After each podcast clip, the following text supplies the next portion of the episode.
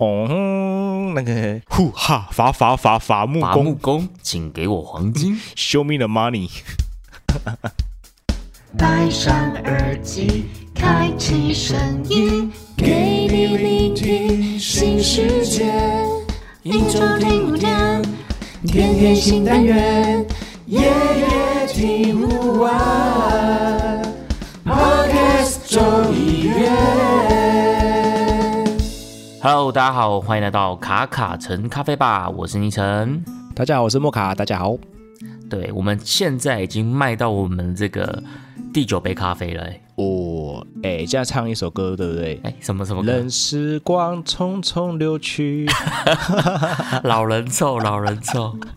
想说补一下音乐啊。对，我想说，我们卡卡城咖啡吧好像已经有一种要慢慢的进入尾声的这种感觉了，对不对？几乎是哦。对啊，对啊，随着这个冬天的到来，我们要要去冬眠了。慢慢的收尾了。对 对对，要休冬一下。那这个我们今天要讲的这个咖啡呢，第九杯咖啡，是不是我们今天要进入我们的呃这个中南美洲的最后一站了？可以啊，因为我们之前聊的有哥伦比亚先打头阵，对不对？对，哥伦比亚，然后再来是有瓜味的瓜地马拉，瓜地马拉对然后再来是精品中的精品，谈了一下巴拿马。其实，在同一个地方，中美洲这边呢，还有一个地方，它叫做巴拿马的左上角吧，对，再上来一点点，我记得是左上角，对，再上来一点点叫哥斯达黎加。哥斯达黎加就是我们今天要介绍的这个第九杯的咖啡。是的，是的，那这个哥斯达黎加，它在这个咖啡上，它有没有什么比较特别的地方？我们先从它的这个农业规模这件事情来聊好了。可以啊。我记得哥斯达黎加来说，就我们手边的资料来说啊，它是整个中南美洲最早开始种植的一个国家哦。中美洲啦，应该说，因为中美洲国家它其实也没那么多嘛，所以他可能在当初蛮早蛮早，他们就开始在种咖啡这件事情的。是啊，非常非常非常的早就开始在做，对啊，而且渐渐的就变成了，呃，在早期的时候还会变成他们整个哥斯达黎加主要的经济作物来源。对对对，我之前看那个资料的时候，它整个好像咖啡占了哥斯达黎加整个出口的这个种子占了百分之二十，哎，我觉得这个很惊人呢。是蛮惊人的、啊，赚外汇赚的很很舒服。他们整整个国家五分之一的出口都是咖啡，我觉得这个很猛。对啊，而且我觉得这个地方很特别的是，嗯，哎，这个地方是曾经怎么样呢？明令禁止，因为我们刚刚之前有谈到有豆种，对不对？阿拉比卡种。啊，对对对对罗，布斯塔种，那还有一种叫赖比瑞亚种赖，比瑞亚，对，那因为以现在来说，精品咖啡来说，通常都是以阿拉比卡种为主这样子，所以呢，那个罗布斯塔其实基本上都是所谓的商业豆商业豆里面的去衬底的一种的味道，所以它其实喝起来的风味没那么足够，在早期种植技术没那么好的时候了，那这个国家呢，就曾经明令的就禁止它要来种这个罗布斯塔豆。哦，在法律上面呢，就是基本上就是只能种阿拉比卡树，哦，他们是明文规定不能种罗布斯塔就对了。对对对，仅允许哦，吼仅允许这个地方允，他们就是种对种这个阿拉比卡豆。阿拉比卡，哎，这个很特别，是的，就是蛮罕见的啦。以整个整个国家来说，哦，整个国家来说，其实应该是各自都会种，哈，各自都会种，然后变成说他们只种阿拉比卡种这样。像我们在讲哥伦比亚的时候，它其实就有区分嘛，因为它有些产区就是比较是偏向种这种商业豆为主的。。对对对，那只有某一些产区，它是专门来种这个精品豆的。。对对对，那我们刚刚前面讲哥斯达黎加，它等于它百分之二十趴的出口是咖啡，而且是像你这样说，它就是全部都只种阿拉比卡豆，哎，所以它就是完全是很实打实的这种很精品咖啡的一个很重要的一个产区，哎，对，而且它其实蛮早之前，在十九世纪早期就开始在种了，因为它从整个，因为之前是有那个大航海时代嘛，对不对？对，然后会有什么西班牙、葡萄牙，对对对，征服者啊，你有没有玩过那个世纪帝国？对对，哦，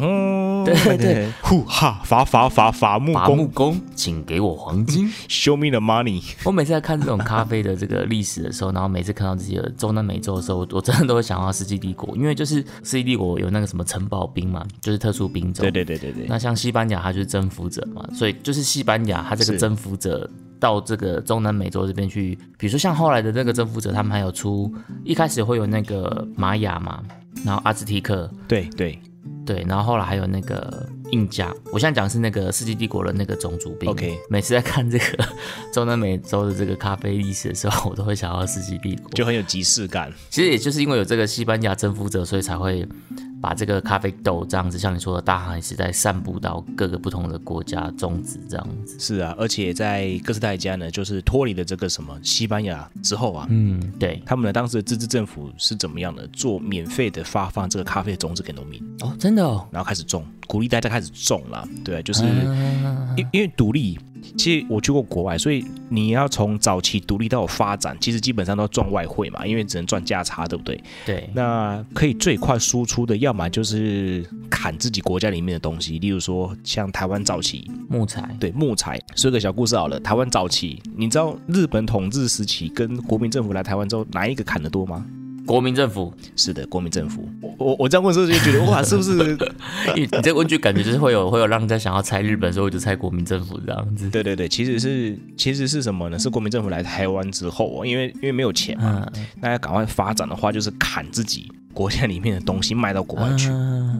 对对对，那各个地方来说好了，像我去其他国家的时候，我我会发现其他国家在独立的初期，也是为了要赚外汇的时候，他们也是、嗯呃努力的把自己国家的一些可以变卖现金的卖到国外去，然后让自己政府有钱，才有办法做基基础建设嘛。对对对对对那中美洲国家尤其都是这样子的，像我去海地，对，就会发现他们国家很穷，为什么？他们把所有能够出产卖出去的地方，他们都尽量出去了。嗯，但是赚回来之后呢，他们的政府又一直在颠颠倒颠倒倒的。但是我们从这样脉络看起来呢，就变成说，哎，早期的时候其实最开始要开始自治政府的时候，基本上都是把很多的农产品往国外卖，尤其是往第一世界卖，像是那时候很厉害的叫做什么欧洲国家嘛，对对对对不对对，然后再就是美国嘛、英国嘛，大英帝国，然后美国，对对对对对对对对，就把这些农产品卖去这些消费国家。嗯，对啊，那哥斯达黎加其实它本质上面，呃，从整个脉络上面来看起来，也都是这样子，鼓励大家先有工作做。其实我们台湾也蛮像的啊，早期农业社会嘛，对不对？然后后来才变成制造业，然后最后才变成服务业。对，一开始也是很多这种农产品去外销到其他国家这种的，是，所以哥斯达黎加嘛，也是会有这样子的状态。所以像哥斯达黎加，它其实一开始政府也是很用力的在扶植他们做这一些比较可能出口贸易的一些农作物，咖啡就是其中一种这样子。，对啊，对啊，我看到那个资料上，他有写一个，我其实是比较让我觉得哇很特别的，就是、嗯他们当初政府还要鼓励，就是台湾曾经有颁颁布过一个法令叫做“耕者有其田”，对不对？对对，那哥斯达黎加他们也有，他们是你只要这块地是没有人的，你在上面种咖啡，嗯，这块地就是你的了。是，也是这样的一个概念，这样。像他当初如果你就赶快跑多一点地方，然后多弄几个庄园，哇，那现在就是整个就是咖啡大户了。对啊，就像那个产胶有没有？对啊，我就在想说，那时候应该也有一些咖啡产雕好吧？是是，他们应该不是产胶，他们应该是山大王，对不对？这座山，哎，看过去，这座山都是我的。哎，我就咖啡种子走到哪我就撒到哪，对对对，这边全部都是我的，有没有？然后一一路上开了二十分钟都是他的。哇，用想了觉得好像很爽。啊而且哥斯达黎加他们的这个人口其实密度又没有很高，它土地面积比台湾大，但他们人口比台湾少很多，他们好像才三百多万人而已。就不多人这样。对你真的像你说的，整个山头绕一圈，你就是山大王了，全部都是我的咖啡庄园。对啊，没有人敢反抗。这座山你跑得出去，都是我的。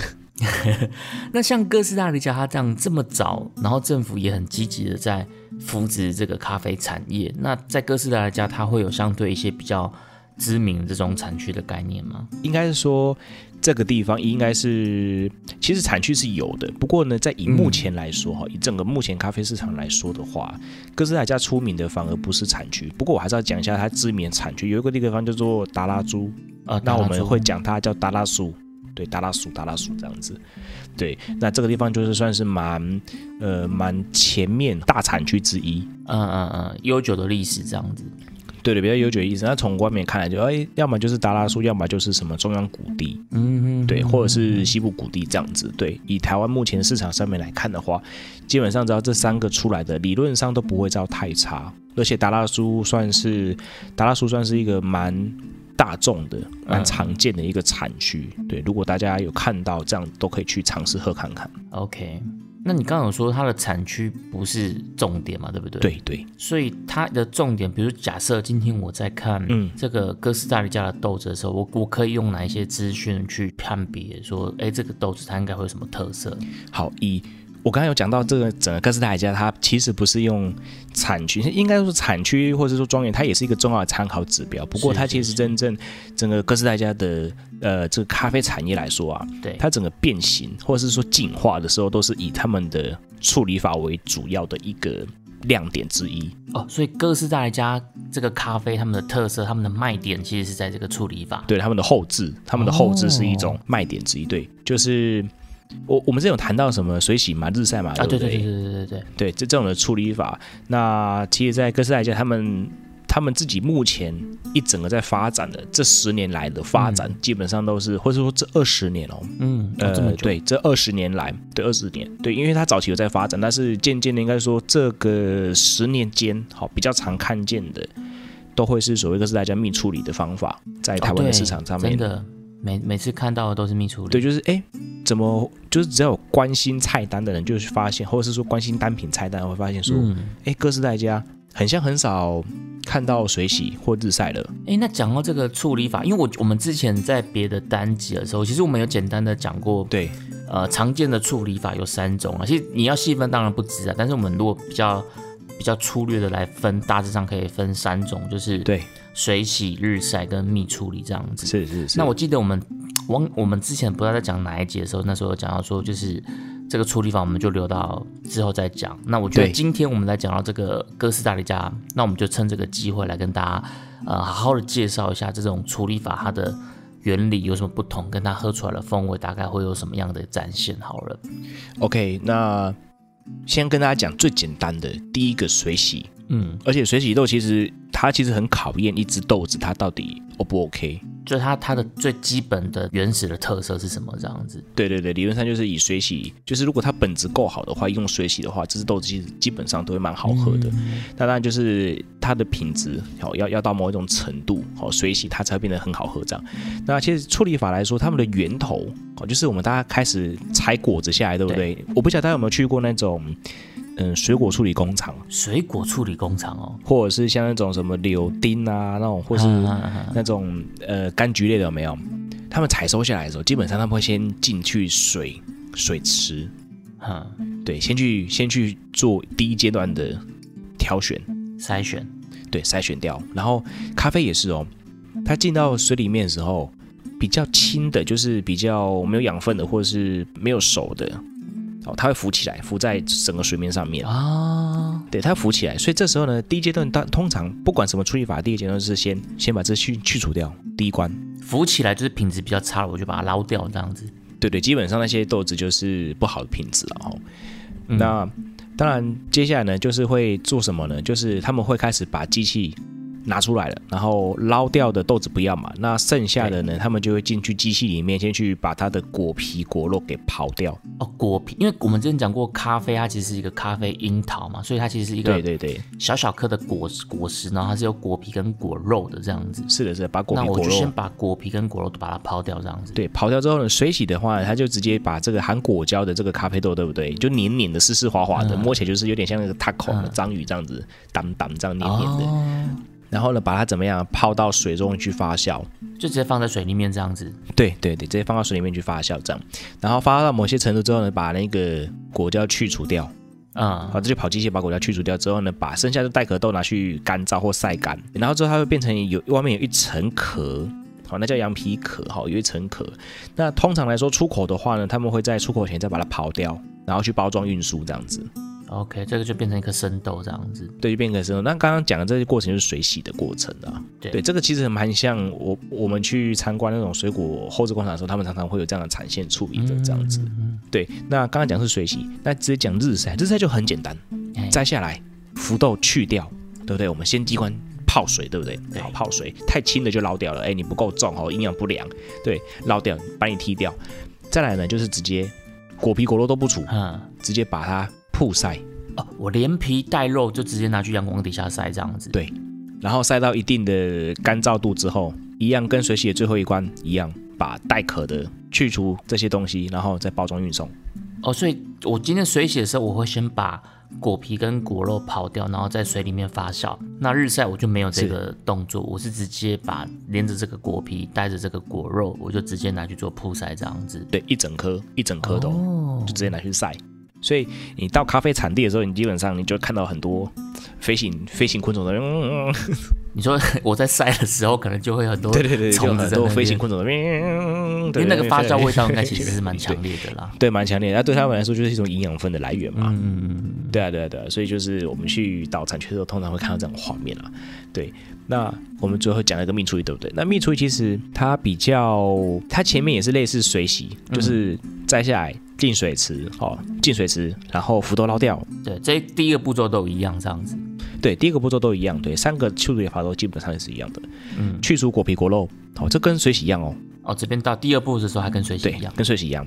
那第三步的时候，水洗是不是把那个果胶有含果胶咖啡豆拿到水里面去泡，对不对？去发酵。对对对对 OK，好，最后去除果胶嘛。那蜜处理呢，它就是把怎么样含有果胶的部分，嗯，它不去泡水了，它直接把它拿去像日晒一样把它用晒的。哦，所以它第一步跟水洗是一样的，但是后来水洗是对带着果胶在水里面发酵，是但是蜜处理我是带着果胶去做日晒这样子，对但是又跟传统的日晒不一样。对，然后其实我觉得蜜处理比较麻烦啊，因为我之前在我们那个南部的产区的时候呢，我们是曾经有用过的。对，对真的很麻烦，每个固定的小时就要去翻一下，每个固定的小时就翻一下，所以一般蜜处理应该也会比较贵，对不对？理论上会比较贵一点。以整个生豆的，或者是说以整个卖到市场上面来说，它的风味或者是说它的这个单价通常会比较高一些些。啊，对，因为反映在制作成本嘛，对，没错。对，所以它的单价都会比较高一些些啊。因为它真的是我告麻烦呢、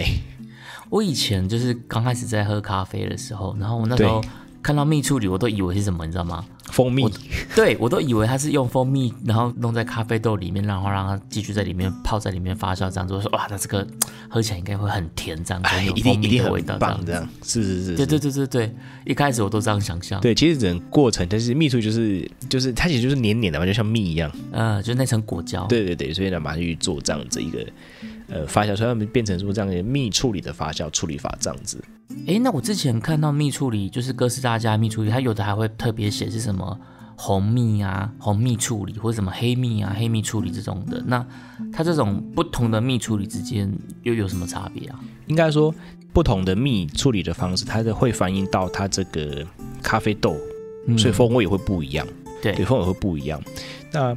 我们说这样差别来说好，其实最主要的差别应该是说不同的蜜处理的过程，他们就是所谓，因为我们刚刚讲到果胶的刨除，对不对？诶，果胶应该是留在上面的吧？对不对对，果胶是留在上面的。那这样的果胶刨除呢，就是不同的蜜处理的方法，嗯，上面果胶的剩余的量有多少？哦，对，例如说，呃，我讲黑蜜好了，黑蜜就是基本上就是百分之百的整颗的果胶都拿去做曝晒、做发酵。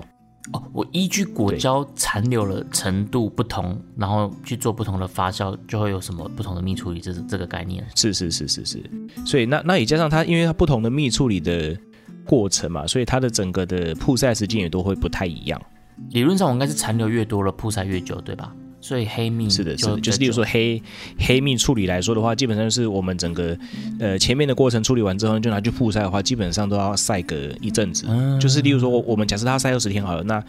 黑蜜哈，我们市面上面看到黑蜜可能晒二十天，那红蜜是比较没有黑蜜那么留那么多果胶的，那它可能就要晒十二天，哦，好，或是几天这样子。各个庄园的他们的去做的后置处理不太一样。OK，那如果像是果胶比较少的，例如说像黄蜜这样子的状态的话，它是晒的时间就更短。它这个总共有几种啊？你刚刚讲了黑蜜、红蜜、黄蜜这样子，总共有几种啊？理论上应该是说会从白蜜开始，哦，最最少的果胶残留最少的叫白蜜，对对，从白蜜，然后再来黄蜜，再来红蜜，再来黑蜜，白黄红黑这样子。对对对，那各保留的它的果胶的那个程度就不一样，这样子，所以它整个喝起来的风味也会不一样。这听起来跟那个茶叶很像哎、是，对，因是，为像我们茶叶就是也是会有烘焙，也是会有发酵嘛。那对，比如说像你刚刚讲白黄红黑嘛，那其实茶叶也是有什么白茶、黄茶，然后青茶，青茶就是乌龙茶嘛。然后红茶、黑茶这样子，就跟这个依照它也是依照发酵程度的不一样，发酵最多的就是黑茶嘛，就是比较类似像普洱茶这一种的。OK，那一般的重发酵就是红茶，所以跟你刚刚讲的这个蜜处理的概念，好像颜色的这个顺序好像也是一样的，这样子白黄红黑。对对对，它整个表现的风格就会依着它发酵的时间不一样，然后有不同的展现。我觉得这是蛮特别的一种。所以发酵程度如果越重的，喝起来是不是会跟日晒是相对比较接近的？会相对接近，不过它的整体的感觉来上面来说好了，我觉得没有日晒的那么的强烈，因为日晒有时候有些庄园做的比较足，或者是比较呃浓厚的话，有没有？嗯它会很浓烈，它的口感会觉得哇哦，发酵的好的话就 OK 嘛，嗯。如果发酵得不好，然后就会可能就是那个发酵会很重啊，例如说可能就是我们之前有讲过的就 我们之前讲豆腐乳对，这样子，那味道就很强烈嘛。那当然，如果是比较强烈的那种豆腐乳的话，有些人会说，哦，这个有点酒香哦，就是发酵很强烈，或者讲很这种酒香啊，发酵感很重这样子。不过以这样蜜处理来说的话，它反而会达到一些平衡，就有点折中的感觉。对，有点折中，就是说它会，它也有日晒的一些风味，但是它的整体喝上来的 body，我们之前有讲过 body 嘛，就是我们喝下去的口感，对它就蛮，它就会反而比水洗的还要来的比较醇厚一点。嗯嗯嗯，对，那日晒日晒它就介于水洗跟日晒之间，对对，所以整体上的风味来说，就会以这样的方式去做一个呈现，这样子。所以我们讲了这种三种的处理法：水洗、蜜处理、日晒。水洗就是会比较干净一点点，对，日晒就是会比较层次比较丰富一点点，然后就会有一些发酵的这种熟果的味道，这样子。对对对对对，那蜜处理就算是介在他们这个水洗跟日晒的中间这样子。是，我之前有听过一个比喻的说法，他就是说，对，如果以葡萄酒来举例的话，日晒就比较像是红葡萄酒，那水洗就是比较像是白葡萄酒的白葡萄。感觉。啊，对对对对，是的，是的，是的，他们的风味就有点类似这样的做法，因为我们在喝白葡萄酒的时候是，哎，那蛮清新淡雅的嘛，对不对？然后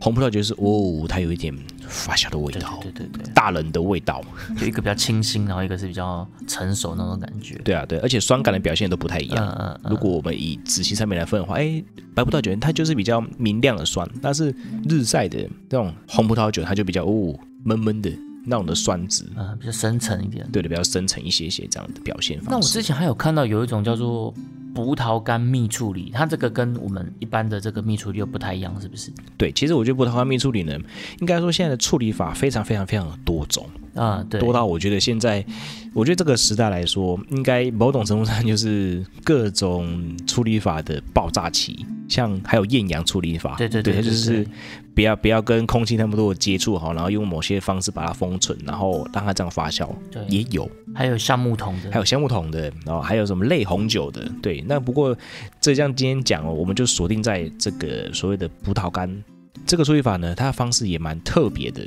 他们先一样好捞下来之后，对我们捞下来之后呢，我们先去做什么呢？直接先去把这个咖啡果肉呢，就直接晒在太阳下面，哦跟日晒有点像这样子。跟日晒有点像，但是日晒是晒的比较干一点，但是这个葡萄干蜜处理还是没有晒到那么干。嗯，对，先晒一些些好，然后之后再把那个果皮、果肉，然后留果胶。跟跟原本的蜜处理一样。对，跟原本的蜜处理一样，就是他先把咖啡我们捞掉浮豆之后呢，把它拿去晒，晒到有点皱皱的，有没有？那个果子有没有？有点像是那个那个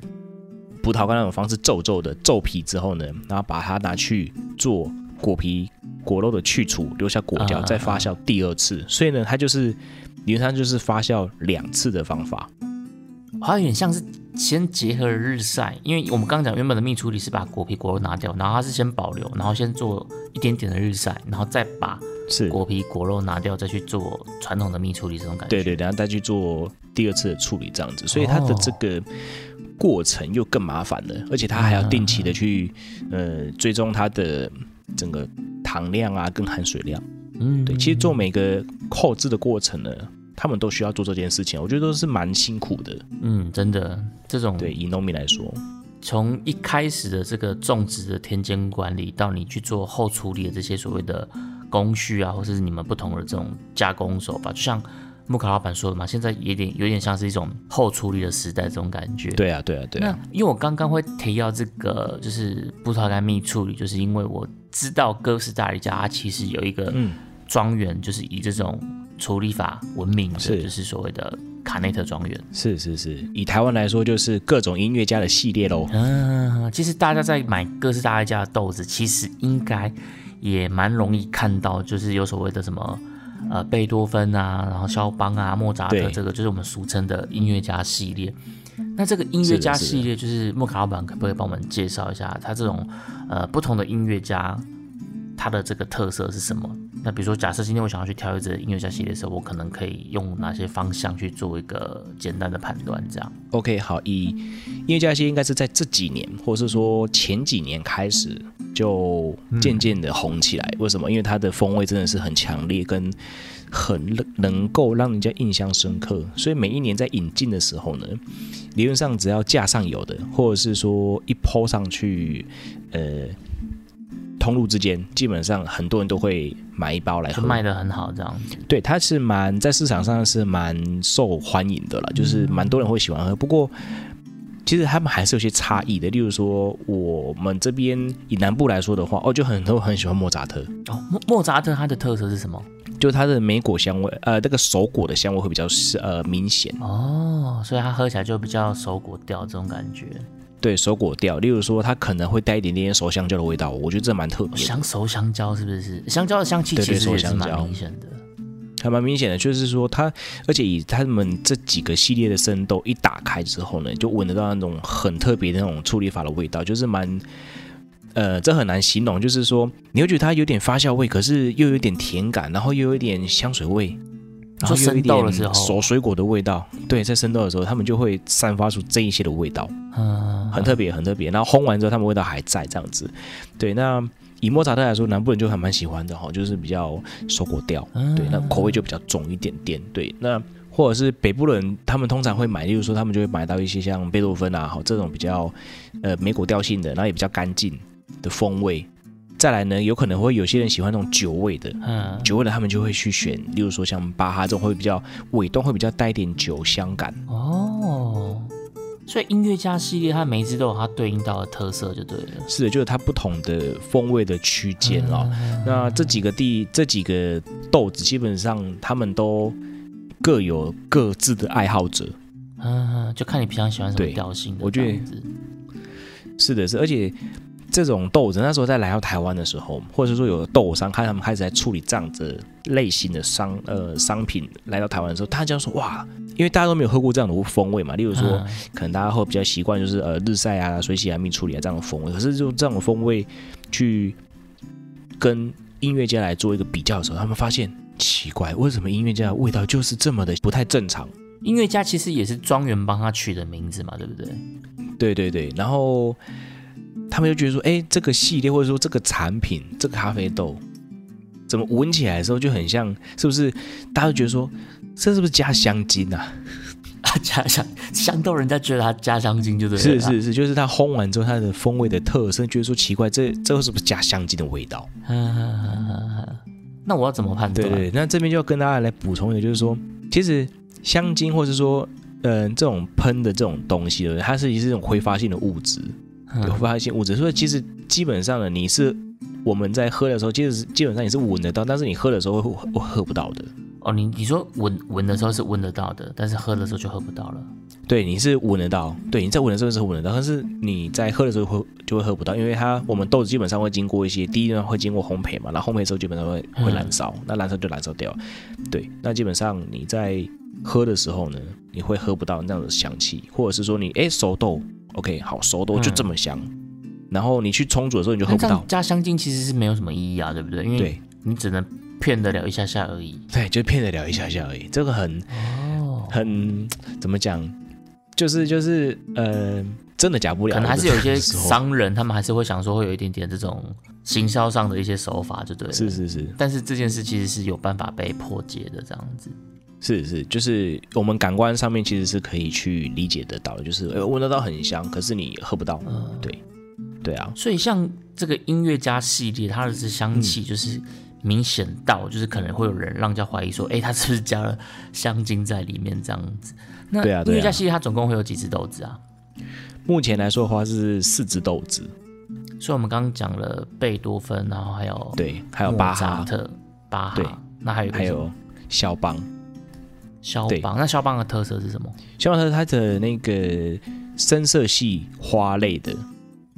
味道就会比较红花明显性的红红花花性的、紫花调的这种的，哦或是说比较像是那种玫瑰花这种的风味，类似这样那我应该会比较喜欢肖邦。对，类似这样的调性，他们会比较喝起来不就是花香的调性啊？紫色肖呃紫色花类的、红色花类的这种的比较深层很浪漫的，跟肖邦一样。对对对对对，那种甜甜的这种玫瑰花香这样子。我来帮大家重复一次，就是贝多芬它就是比较草莓莓果调的这一种，那巴哈的调性就是比较偏向酒香的这一种，是那肖邦是比较浪漫的这种红红色的红花系的这种红色花香。对然后莫扎特可能就会是比较成熟的这种熟果香，比如说像香蕉这一种比较成熟的水果的香气，这样子。对对对，对，所以大家之后再看到这个哥斯达黎加的豆子，如果你们有看到音乐家系列，嗯它是由卡内特庄园，那卡内特庄园他们有一个很有名的处理法，就是葡萄干蜜处理。所以大家如果看到这个呃音乐家系列，你可能就可以去挑一个你可能会喜欢的调性，不管是花香，还是这种莓果调，还是这种熟果调，还是酒香，你可能就可以呃试着去买一支回来喝看看这样子。是的，我觉得哥斯达家的豆子基本上都还可以试看看了，都蛮鼓励大家喝看看的。对啊，因为他们蜜处理的豆子很多，对，那现在又是各种的、呃各式各样的蜜处理，对，那不同的不同的庄园做出来的蜜处理，不管是红蜜还是黑蜜，都可以值得试看看。就是一个哥斯达黎加蜜处理七十二变的一个一个大爆炸的时代就对了。对啊，就我我我觉得这个时代就很很多那种。呃，出逃有没有很多变化？很多出逃，就是，对对，你看到的东西，哎，看到很像是哇，好漂亮哦。可是它它后面是不是有不同的方式的就后置？这个有时候哦就是像我们讲的嘛，就是哎，它是假想型的？那其实有时候不是啊，它本来天生就很励志这样。但是有些豆子，他们的确以整个豆类来处理方法的话，因为蜜处理的确就是增增加这一个豆子它风味的一种的方法。嗯，就它本身其实也是一种后置啊，所以对啊，后置这件事我觉得是好的，但是你不要是，用到不好的后置方式，比如说加香精或什么这样子。对啊，对啊，对啊就。像你今天你可以你可以开滤镜，但是你不要开的很夸张这样子，是，就是整个脸变得不像你的脸那一种的。讲到这个啊，这会让我想到你刚刚讲那句话“人的脸变形”。你知道那个以前有个卡通叫《游戏王》吗？啊，游戏王就是那个那个什么，来决斗吧！那个游戏王，那个有一集就是你知道那个陈陈陈志内吗？那个陈志内他就有一集就是那个陈志内下巴，呃，就很像陈为民这样子。哦，他就是下巴很尖这样子。对他就是有一集就是故意，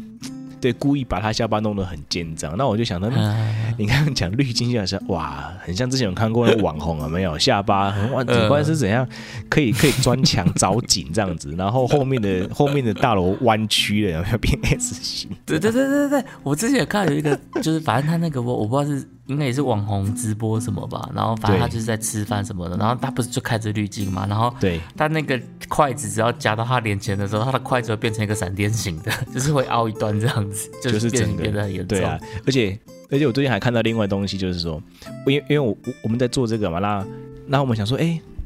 谈到滤镜，我最近很奇怪哦，我觉得我觉得我的那个手机有没有就开始跑出什么，你知道吗？那个什么网红化妆，什么东西？网红化妆，那种奇怪，我想说对啊，我们才在聊滤镜而已啊。我前几天我们在聊滤镜嘛，然后哎，奇怪，怎么会忽然间跑出什么网红化妆？哇，手机手机会监听嘛？这样 OK，好，刚对啊，对啊，其实有这个说法、啊，就是他会他会记，就你你讲的话，他会把他这个关键字记，然后他就去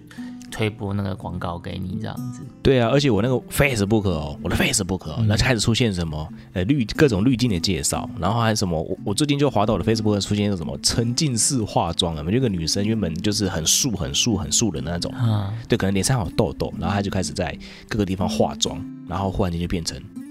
你知道吗？绝世大美女那为什么要叫沉浸式？它的沉浸式是是什么意思？哦。她沉浸式是什么意思？就是说，她例如说，她就这个女生，好一个女生，她就跑去人家那种呃打篮球比赛现场，哎，那开始化妆，开始化妆。你知道后面在打篮球，然后在前面化妆这样子，对，哇，现在对岸很红哎，这种东西我觉得哇，这什么啊歌啊？这个真还是说的现在年轻人其实都要看这个东西？这个真的也是要蛮有尺尺度，要蛮高才有办法，就是对，而且大家就在那边而且他画打篮球，你那边是是是，而且他画到一半还说，哎、这个时候通常会有人来跟我搭讪的，你后面后面有人会看到，他然后过来搭讪还真有人跟他来搭讪。对对对，然后刚才是一个打篮球的现场嘛，那另外一个是他怎么样？他在那种那种百货公司有没有的走道化妆？走道？对，走道化妆，然后然后就他的背景就很多人在看嘛，然后他就呃说，人来人往对对对，所以他我我就不懂他们这种沉浸式是沉浸在他们世界里面那种沉浸式嘛，就是哦，我他他的沉浸式是不是就是意思是就是他完全活在自己的世界，不管不管别人，人这样，对对对他一直画一直画一直画一直画哦对，不管别人在讲什么，他就一直画一直画一直画一直画。这东西也能红哦。哎、很扯哎、f a c e b o o k 上面的那个观看人数对啊，为什么会有人想要看这个？三十五万呢、你讲到这个，我就突然想到，我前阵子去西门町，然后 OK，就在西门町，我就看到有一个游民，然后这个游民他周遭就一堆人围着他，然后就在拿手机拍他，就很像就是一个网红这种感觉。OK，他在沉浸式嘛，就想说，就是对，我想说这个这个游民到底是有什么特别？然后我就在旁边看了在几分钟，对我看不出个所以然。嘿，然后我我我就走了，走了之后我就去吃饭，干嘛干嘛干嘛的。然后结果回来就经过，又经过那个游民，对他旁边还是一群人哦。，What？然后最扯的是，因为我本来以为是他可能他做了一些奇怪的动作，所以大家都在拍他什么的。。对，然后后来我回来之后，然后这时候还看到就是有那个高中高中美眉、高中生，哎，然后走到那个游民旁边，然后比耶跟他合照什么的，就是他感觉他就是一个很 super star 的感觉。然后我就更匪夷所思了，对，对，因为一开始我以为他只是他在做奇怪的事，所以大家在拍他。然后后来发现，哎，不是耶，他好像不是因为在做奇怪的事大家在拍他，而是他好像是一个网络红人这种感觉。然后我就超级纳闷的，对。然后后来他走了之后，还一群人追着他，就你很像好像好像看到刘德华出现在西门町的那种感觉。好怪哦，我这时代对对对对对。然后后来我就我就我就我就 Google 查了一下，然后才发现哦，他就是一个，他应该也是一个有点呃精神状况的一个游民这样子。然后 OK，但是因为他好像是喜欢男生的，然后最后他们就说他喜欢 young boy，，对。就比如说一群高中生在那边拍照，然后他就是会想要去亲那个高中的男生什么什么这样子，然后这些高中学生他们就会把它拍起来，然后就上传到抖音，上传到 TikTok 这样子，然后就他就在那个抖音上面就是一个很红的人，然后就是流量很高这样子。我超匪夷所思 的，我真的觉得我跟这个时代完全的脱节了，我你你讲完之后，我也满脑子问号哎，这我超级问号的啊！我记得我那一天我那天看完真的超级问号的。后来有人说他其实有点像是哦，我们这个年代的那个邓家华这个概念啦。哦，这个人就是就是其实想要看看他笑话的这样的一种状态，这样子。对，就是有点在弄他，然后就觉得他他好像就是很很很好笑，或是很搞笑什么的这样子。哦，那那的确啦，我们以前也是会喜欢去弄捉弄那种那种路边的，就是小屁孩的时候嘛，就去捉弄一下那种路边的。哎，我是没有哦，我们要对号入座。哎、这样讲我很屁嘞。对啦，我是曾经以前有过这样子、啊，我是真的没有哦。我以前我以前我以前真的是有过这样的一个经历，就是我们那时候去恒村，嗯，对恒村玩的时候，然后我们就是跑到优美旁边就跟他拍照，超屁的那时候。那可是你拍照就拍照而已啊，你也没有去弄它什么的，没有啦，没有啦，不会去弄它啦，因为我觉得弄它真的是太、就是有点呃太没有品格了。真的，真的，真的，真的。然后我那时候就想说，就是现在年轻人他们他们的这个点在哪，我真的看不懂，这样子就觉得哎，对啊，就我我真的跟时代不太懂。脱节了。对啊，我看到那个曾经是画中就哎、他就这样画哎、然后他他有他有几集很扯哦，他有好几集是那种三十万、五十万嗯，这种等级在看呢、就大家只看他直播化妆，对，对，就看一个女生这样化妆，然后我这样看着看着看着也看完了、欸，你看我被他害了，你还有办法看浪我？浪费了我，因为我很好奇他们在干嘛，然后我我忽然间发现，其实化妆只是一个，它只是一个一个一个一个呃表现动作，可是我，对对对，我就会，可是我会在意后面，对。它的后面是有谁在看，对对对，对我就会去看人家化妆之后，我就看一下，哎，它后面是什么这样。我。知道了。老板，你现在就把你的这个烘焙机台搬到大马路上，你来个沉浸式烘豆。等一，下，后面车人来人往、车水马龙的，你就不要管它，你就你就继续烘你的。这样会那这这样是路障哎、你挑一个人行道嘛，就是不会真的完全卡到人的这样子。哦，要不然你就搬去篮球场，好好好你就沉浸式烘豆，我靠，会被这样骂，因为会有烟，他 说超臭的。不能呼吸的，毒气的。哎、这个我觉得可行哎、真的哦。啊，不然我去炒菜也可以啦，快炒对，做个宫保我觉得鸡丁这个说说不定你就一炮而红。哦，也是可以哦。好啦，那我们今天讲到这个哥斯达黎加，它这个蜜处理，因为呃，哥斯达黎加它其实在这个中美洲的国家里面，它的特色就是以它这种多变的处理法闻名。对，那所以我们就是透过今天这一集来简单介绍一下不同的处理法，它有怎么样的特色。是的那如果大家平常在挑选咖啡的时候，你可能看到水洗，看到日晒，或是看到所谓的密处理，那希望透过今天这一集的介绍，你们可以对这些处理法有更深一层的认识，这样子。是的，多喝咖啡没事，没事喝咖啡。，对，那我们今天这一集的咖城咖啡吧就聊到这边啦，希望今天这一集的内容你们也会喜欢。下周见啦，拜拜！See you next time，明天请继续收听由叉叉 Y 跟削弱所主持的《大英帝国》，为你带来各种阴谋论的故事。我我们下周见啦，拜拜